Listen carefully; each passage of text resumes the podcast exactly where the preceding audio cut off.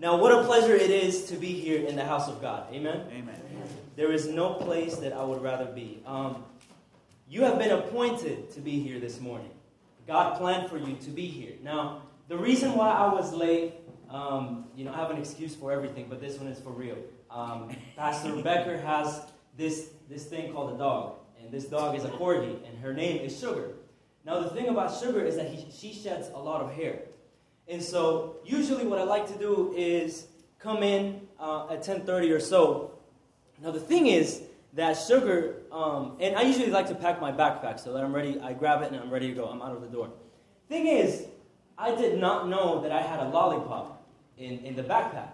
And so when I left my backpack and I went into the room, I put on my jacket, I put on the little flower, because always, and then I come out of my room and sugar had gone through my backpack to find a lollipop. Now, what was in my backpack was everything that I had. So, I have a lot of pens in my backpack, and so all the pens were scattered all over the floor. My laptop was outside. My notes were bitten. Everything was outside. Everything was in the mat. And I look at her and I'm like, what did you do? You know, I, I don't, this time I don't even blame the devil. I blame her because it was her who had bitten my backpack and everything. And I lean over and as I'm cleaning everything, she sheds a lot of hair. So when I get up, my pants are full of her hair. And so I grab a lint roller and I clean myself off. And by this time it's already 10:30. And then I find that she had swallowed the entire lollipop. And the thing is, I don't know if she was okay. And so I had to check on her and everything. And that's why and this is not an excuse, this happened for real. This is why I was late to church, and I am so sorry. Please forgive me. It was my last day. Um, I just came back from an evangelistic series in Asheville. It was my first time in Asheville, and uh, Asheville is an interesting city. It's uh, the little San Francisco of the East Coast, as I've been told. And it's a beautiful city. Um, and I had to preach 12 times in 10 days. It, it was exhausting. I wanted to throw the mic away for the rest of my life. And it was, it was, a, it was an amazing experience. Um, but then when I came back here, I had um, my friend who was hospitalized. Uh, he, um, he, he was rushed to the ICU. Um, they discovered a syndrome in him. One out of 100,000 people get it. And he's 20 years old. He's like me. We were going to be roommates actually next semester. And this was so sudden because I, I was hanging out with him two weeks earlier and he was completely fine. And many of you know that sometimes the devil attacks when it's least unexpected. And so he's the only child as well of, uh, of his parents.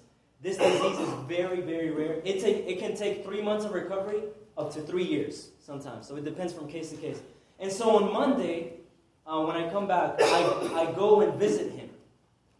And when I go and visit him, it's, it's, it's, it's very complicated. Now, I don't like to show my emotions in front of people, but I was with him, and his girlfriend was there, and um, we, we, we start talking. I try to lighten up the mood, but he's not laughing. And so he says, Mark, would you pray for me? And I grab his hand and I start praying for him. Now, some of you know that some, there are prayers in which you talk to God, and then there are prayers in which you just completely surrender. There are prayers in which you expect a dialogue, and then there are those prayers in which there is just sometimes silence. There are prayers in which you want to say, God, heal this person, but then the words come out of your mouth and you say, God, may thy will be done. And sometimes those are the most painful words because you don't know what's going to happen. And in my heart, I wanted him to get healed. I wanted him to come back to school. But see, what did I say? God may what? Thy will, come on, be done. done. And sometimes those are the hardest words you can speak over somebody. And I'm gonna be honest with you, I did cry. I did sweat through my eyes.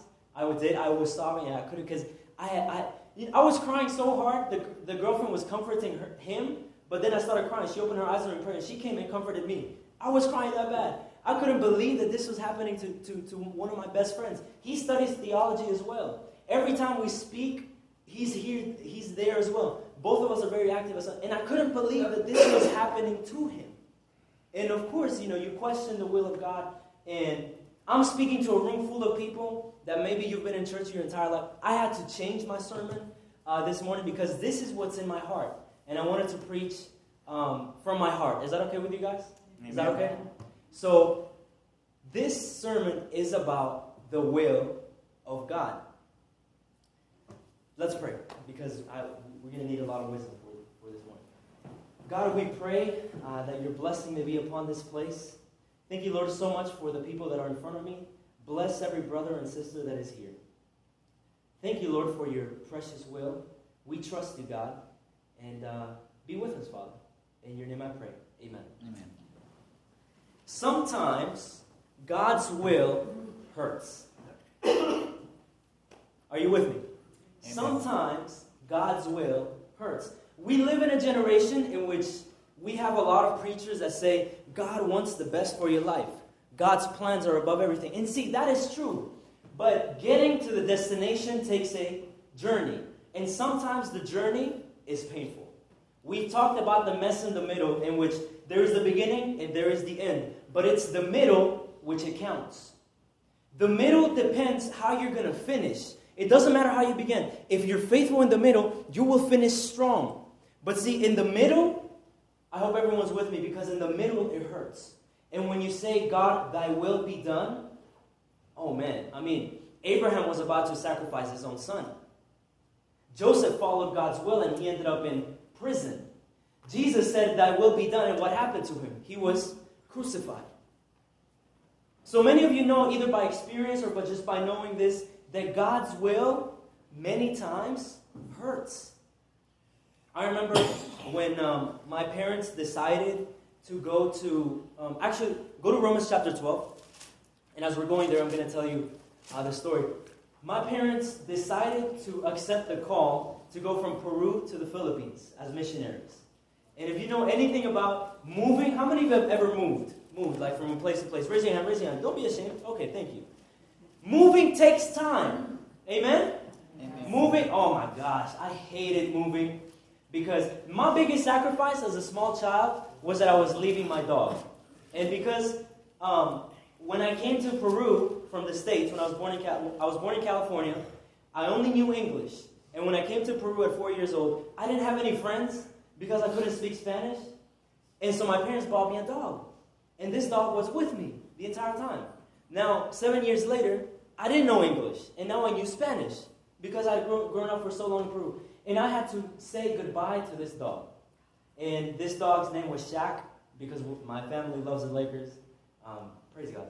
And this dog was, was a big dog. He was a German Shepherd. Um, and we loved him a lot. Now, my biggest sacrifice as, a, as an 11 year old, uh, when you're moving somewhere else, we had to leave Shaq behind. But for my parents, they were leaving their jobs, they were leaving their friends.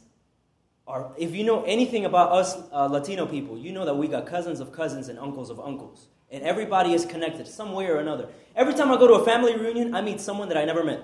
Either they were in prison or in, or in church. I don't know, but they come to every family reunion. And so every time I meet them, it's like, wow, you know, how are we connected? We're still family. Amen. That's how sometimes it happens. But we were leaving everything behind. My parent, my mom uh, lived in the Philippines for such a long time uh, that she struggled with the English language. And so he, here's the thing we go to the Philippines. Now, when you go to the Philippines, Philippines is extremely different than Peru. Asia is extremely different than Latin America. Even the soap operas, the novelas, are translated into the local language. So if we wanted to, something to remind us of home, these things were in Tagalog, the local language. Uh, you want to go eat? Breakfast, you have rice.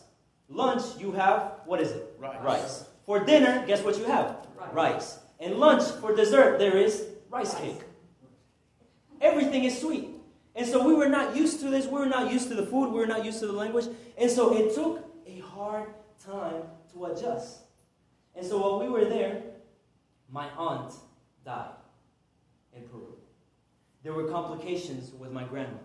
There were complications with our house. And I was living in the midst of all of, all of this. I, I was just I was just 12 years old, and so I saw my parents struggling with this. And see, that's when you question God's will. God, did you really call me here? Did you really call me into a new place so that things back at home could just get worse? Go to Romans chapter 12. We're going to read verses 1 to 2. I appeal to you, therefore, brothers, by the mercies of God, to present your bodies as a what? Living sacrifice. Come on, everybody, as a what? Living sacrifice, holy and acceptable to God, which is your spiritual worship. Do not be conformed to this world, but be transformed. Everybody say transformed. Transformed. By the renewal of your mind, that by testing you may discern what is the will of God, what is good and acceptable and perfect. Your purpose as a living human being, listen to me, your purpose is to give glory to God. Amen. Your purpose, like the reason why you're living, is to give glory to God. The biggest display of how Jesus gave glory to God was by crucifixion. The biggest, you know, the biggest way that Samson gave glory to God was when he didn't have sight and when he died, when he killed the Philistines. I think it was the Philistines, yeah. Am I right? Yes. Okay, praise God, sorry. I'm still a student of theology, so bear with me. But see, it's in those times. God, God, Abraham gave, gave God glory when he went to a strange land by faith. Sometimes, you see, a lot, we, we tend to focus so much. I live in a college in which everybody wants to do God's will. Everybody wants to do God's will. Man, I don't know if this relationship is God's will for me. Um, man, I don't know if uh, it's God's will for me to do this. Uh, and when it goes wrong, guess who they blame? The devil. The, every, everything is the devil. Man, uh, God, why did this happen? Oh, it's, it must be the devil. They get an F in a quiz. It's God's will, man. It's God's will. They do not eat for a few days. Man, it must be God's will. They break up with that painful relationship. Man, it must be God's will. Everybody's talking about them because they've done something wrong. Man, it must be God's will. Here's the thing the reason why you may fail in a quiz is not because it's God's will, it's because you procrastinated the night before. The reason why people are talking about you is because you're gossiping. It's not God's will. And the reason why that ended in a breakup is because y'all didn't communicate. It wasn't, the devil didn't have anything to do with it. A lot of, see, and when we blame our problems on the devil, what if God actually sent you that for your refinement, for your process, for your journey? Because all of us are messed up. How many of you are perfect? Raise your hand. I see a hand in the no playing. There's no one in the back. How many of you have ever sinned? How many of you have sinned? Sinned, sinned. How many of you have sinned yesterday? Raise your hand. Be proud. Come on. Amen. Amen. I sinned too. I sinned this morning. I'm gonna be honest with you. I think I woke up late. I probably sinned. I'm sorry. I'm sorry, Lord. But here's the thing. We all mess up. But God, praise God that He makes up for that mess up. When you're going in this process of refinement, when you say, Lord, may it be thy will, when you say, Lord, use me because I want to do your will, do not complain later that, man, God, I feel used. If you want to do God's will and you want to be used as a bridge, don't complain when people are walking all over you. You want it to be a bridge. See, God's will hurts. Go to 1 Peter 3:17. 1 Peter 3:17. Now who who wrote 1 Peter? Okay, good job. 1 Peter 3:17. If you're there, say amen.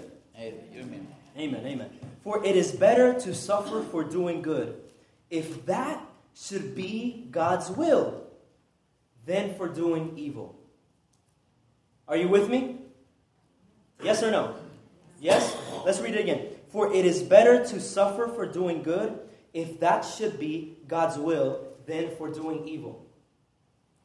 Now, was it God's will for Jesus to die? Yes or no? I'm going to answer for you. Yes, it was. It was God. It was the will of the Father for His own Son to die. Now, did He like it? No. Now, the verse is telling us that there will be times in which God disapproves of whatever is happening in your life. He doesn't want it to happen, but He needs it to happen. Because He knows the end from the beginning. God wrote your life backwards so that you can live forward. So there's no such thing that, you know, you do something out of nowhere and God is like, man, that, did, that didn't occur to me. I didn't know he was going to do that. There is no such thing as a God that says, oh, I never thought of that. Listen, God knows it all.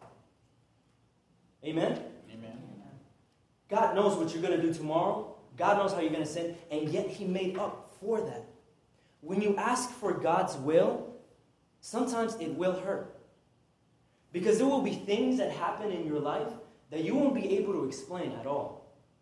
But you just have to trust Him. It sounds like a religious cliche. It really does sound like a religious cliche. And sometimes we just say that because we, we, we really do not know the answer. As Christians, sometimes people come to us and they tell us, man, why, why does this happen? Why does that happen? Ah, oh, man, oh, it's, it's, uh, it's God's will. Um, it, and when we try to comfort somebody that maybe their family member died, the worst thing that you could tell somebody that's in pain is, it was God's will. Let, let me just put a commercial break here. If somebody is suffering in your family, please don't ever tell them it was God's will. Just trust the process. That's probably one of some of the worst things that we could say as Christians. You know what you could do for them? Be there for them. Be in the ministry of presence. But let's go back to the will of God. Sometimes there will be things that happen. The Father didn't want his son to be suffering, but he did it for you and me. His sovereign will is above it all. His sovereign will is above everything. God is perfect. I want us to look at the life of Joseph. Go to Genesis 37. Now that we've we've set the foundation for that. Genesis 37. Genesis chapter 37. Genesis is the first book of the Bible. If you're in Matthew, you're in the wrong end of the book. Now, how many of you have siblings? Siblings, siblings. Raise your hand. Siblings, siblings. Okay. How many of you are the youngest in the family? Youngest in the family. Wow. We're going to be praying for you after this. I'm the youngest too. I don't know if you guys were spoiled, but there were times in which I was spoiled because there's a 15 year gap between my siblings and I. I don't know what my parents were thinking that night. They got excited. They were like, yo, you know what I'm saying? Praise be to God. Let's do it. But uh, married people say, it. no, don't say it. Now, Joseph was a spoiled child. Joseph was Joseph was the 11th child of Jacob. Jacob had a full-time job, making babies. That was it. 11, the 11th child. And his mom was his favorite wife. Jacob was not a Mormon, just so you know. But Jacob had different wives. His 11th child. We go to Genesis chapter 37, verse 3. This is how the Bible describes a relationship. Now, Israel loved Joseph more than any other of his sons because he was the son of his old age. Israel had uh, Joseph at age 19, and he made him a robe of many colors. But when his brothers saw that their father loved him more than all his brothers, they hated him and could not speak peacefully to him. So, you know, the, the I mean, the father. When was the last time you heard of a, of a man making clothes? You know, I mean, that's, that's amazing that the father, I don't know if he stitched it or something, but he, he made a, a coat of many colors and put it on Joseph in front of everybody. Why? Why, church? Because he was the what? The favorite. He, he was the spoiled child. He was the baby of the family. Now, here's the thing. Joseph, when he was 17 years old, where were you when you were 17? I just wonder. Joseph, at 17 years old, his father tells him, Go and check on your siblings. M- most of you don't know that when Joseph headed northward to see his siblings, the journey was 50 miles. Joseph had to walk 50 miles. Some of you are sleeping. Did you just hear me? Joseph had to walk 50 miles to see his brother. And imagine walking all that way, and then Joseph was sold into what, everybody? Slavery. So Joseph walked 50 miles, his brothers caught him, and then threw him into a well. A pit. A pit, sorry. Help me, Lord. Into a pit. Now they got him out and they sold him into slavery. We fast forward at 17, y'all. Well, I said y'all. Wow. you guys are getting to me. Bless your heart. Now, Joseph is in slavery, and Now he goes to help out Potiphar. Potiphar, okay? If you're looking for a baby name, Potiphar, there's, there's your name. So Joseph is made the head of the household of Potiphar. But then Potiphar's wife turns out that she's a gold digger. And so, I mean, the Bible doesn't say that, but it's my translation. She goes to Joseph because Joseph worked out every single day. Joseph had his devotionals, and Joseph was the what dream of every woman. And so Joseph is doing his thing in the house, you know what I'm saying? And Potiphar's wife, out of nowhere, just comes out. I'm not going to act it out, of course, but uh, she wants to get to know him.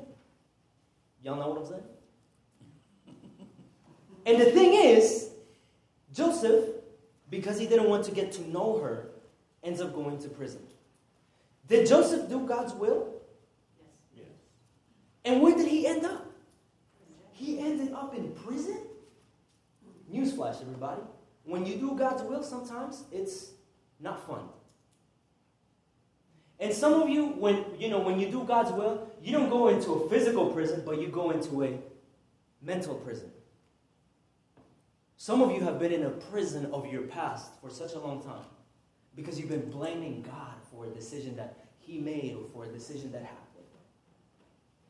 Some of us are in a prison of offense because we've been piling up. I, okay, I'm, I'm gonna be real with you. Is that okay?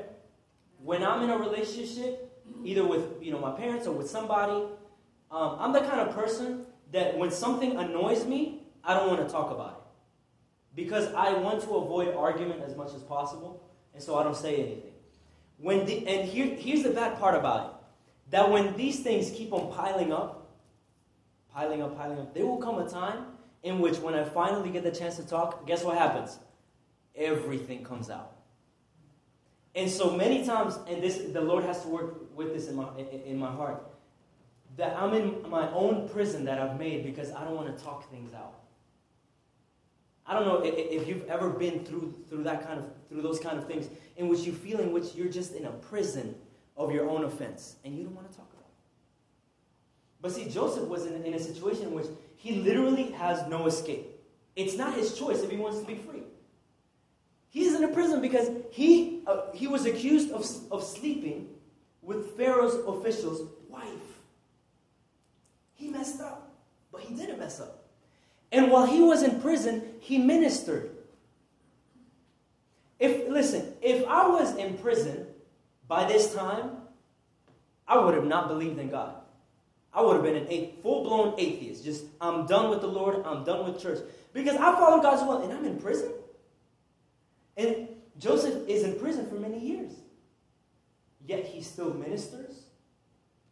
He is still faithful to God. And if you read the 13 chapters that are dedicated for the life of Joseph, Joseph does not push his own agenda. Now that is faithfulness. That is God's will.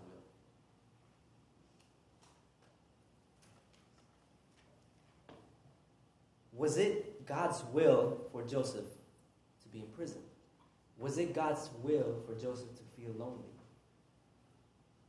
You know, it, it's, it's all these kind of questions that, I mean, if he did so well, did, it? I mean, was it God's will for Abraham to almost sacrifice his own son? Was it God's will for Hannah to be barren and then give birth to Samuel? I want to tell you that from the Bible, we find a common pattern that from the greatest of pains come the greatest of comebacks. My, my high school chaplain once told me this a setback is a setup for a comeback. A setback is a setup for a comeback. Now, how long that setup takes? Oh man, that takes a long time. That takes a long time. And Joseph is in that prison. And see, when, when, when we know that he was there for a little bit more than, than eight years, it, it's, it's like, I mean, just eight years. But see, he didn't know when that prison sentence was going to end. He was going day by day by day by day. And he, I mean, he was just in prison and he was looking. He didn't even do it. He didn't even, he didn't even sleep. He was faithful to God. But then he gets out and he's made unofficial of Pharaoh. He actually makes it to be a Pharaoh. And he forgives his siblings for doing what they did, for selling him into slavery. He was faithful in the valley and he was faithful in the hill. He was faithful during the depression and he was faithful during his miracle. Most of us either remember God only in the good times or only in the bad times. But true faithfulness comes. True God's, you know, God, I give you my heart, my everything, my will. It comes when you're faithful in that valley and in that hill. Let me give you an example. When Hannah was barren, she pleaded to the Lord. Year, it says year by year that she went on. First Samuel chapter 1. She keeps on going. She goes year by year. And um, her, her husband, Elkanah, they try, they try. They have no baby. They try again, no baby. And every time, and every time they come to the sanctuary, the church greeters know that Hannah is the one without kids. And she's crying. And then there comes this one time in which she cries and she says, Lord, Lord, please give it to me. If you do it, I will give this child to you. And the Lord and the Bible says that the Lord remembered. And when the Lord remembers her, she gets a child. And in the middle of her brokenness, she doesn't forget the will of God. She gets a child. She easily, I mean, this was her identity.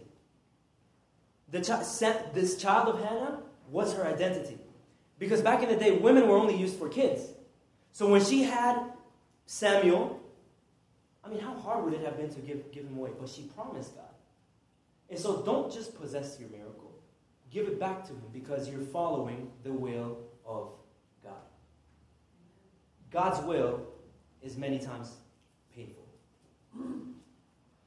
But as we have studied, I want, to, I, want to, I want us to go, and I want to finish with this, to Colossians chapter 2 and 3. I've been trying to memorize Colossians chapter 3. I'm not doing a very good job because I don't think my memory is that good.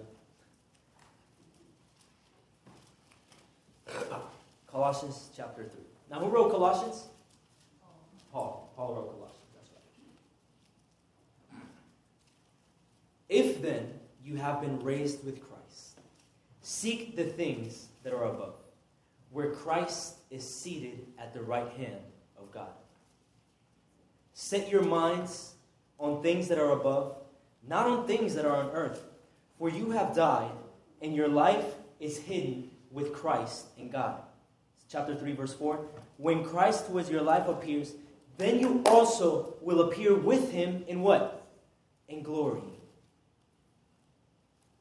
And in, in the beginning, we mentioned that your entire purpose as a living being is to give glory to God. So we go to chapter 1, Colossians chapter 1, uh, verse 17. Verse 17, verse 17. I'm finishing with this. And he is before all things, and in him all things hold together. And he is the head of the body, the church. He is the beginning, the firstborn from the dead, that in everything he might be preeminent. Do you know what preeminent means?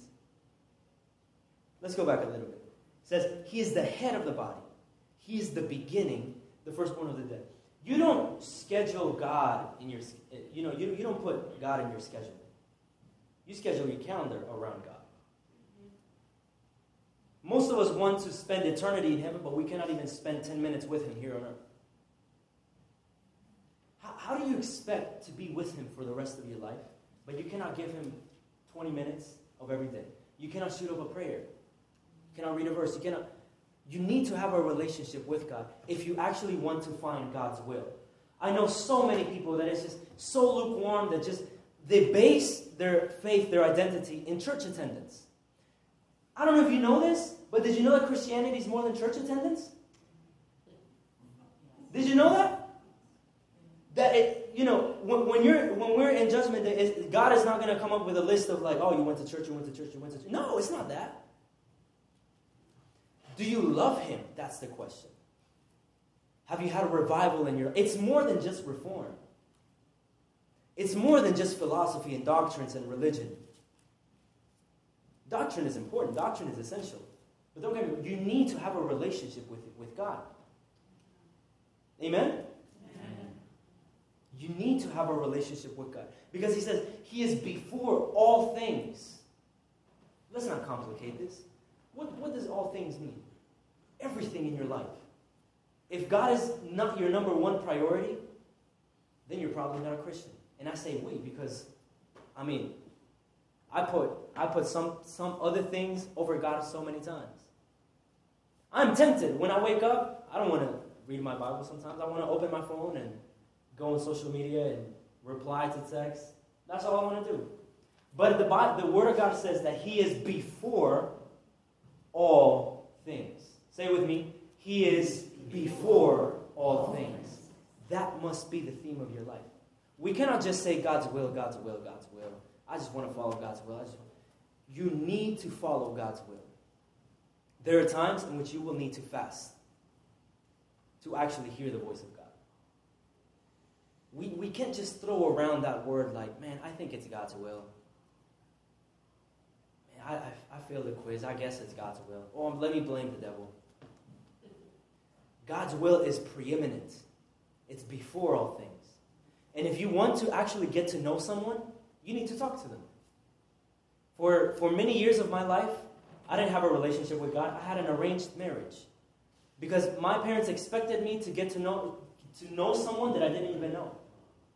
And it took intentionality to actually read the Word of God and read Desire Ages and read a bunch of the, you know, devotionals and actually spend time with Him to actually get to know Him. If you want to know the will of God, if you want to know the plan of God, get to know Christ. Get to know Him. We, we want to make theology so complicated, and we, you know, I mean, as I was growing up, I grew up in church. I hated church because I mean, I remember this one time that I, I, I told my dad, I'm never going to church again. And he said, If you stay here, Lucifer will come. I said, I'm going to church today. I will go to church today. I didn't stay, I, I didn't stay home. And we went to church. It was at 8 a.m. Uh, and, and, you know, in Latin America, church is the entire day. We go to church at 8 a.m., nobody's there, but people are there. So we go, and Sabbath school starts at 9 a.m. Then we have church service at 11 a.m. And then after that, there's potluck, or people go to their cars or eat, or they eat here at the church. Then there's choir practice. Then there's pathfinders. Then there's sundown worship. And then we have a social games. That ends at 10 p.m. And I'm tired. I didn't want to go to church. I, oh my gosh, I hated church. But here's the thing I understood why people went to church. I understood why they've spent so, so much time. I never saw my mom preach, but I saw how she lived. And sometimes the greatest sermons that you will ever preach is by how you live. You are a leader as a Christian. And if you want to do the will of God, the will of God is for you to give Him glory in whatever you do. Amen. Jesus says, If you love me, keep my commandments. And it's more than just obedience, it's more than just obeying. It's about having a vibrant, thriving relationship with Jesus Christ.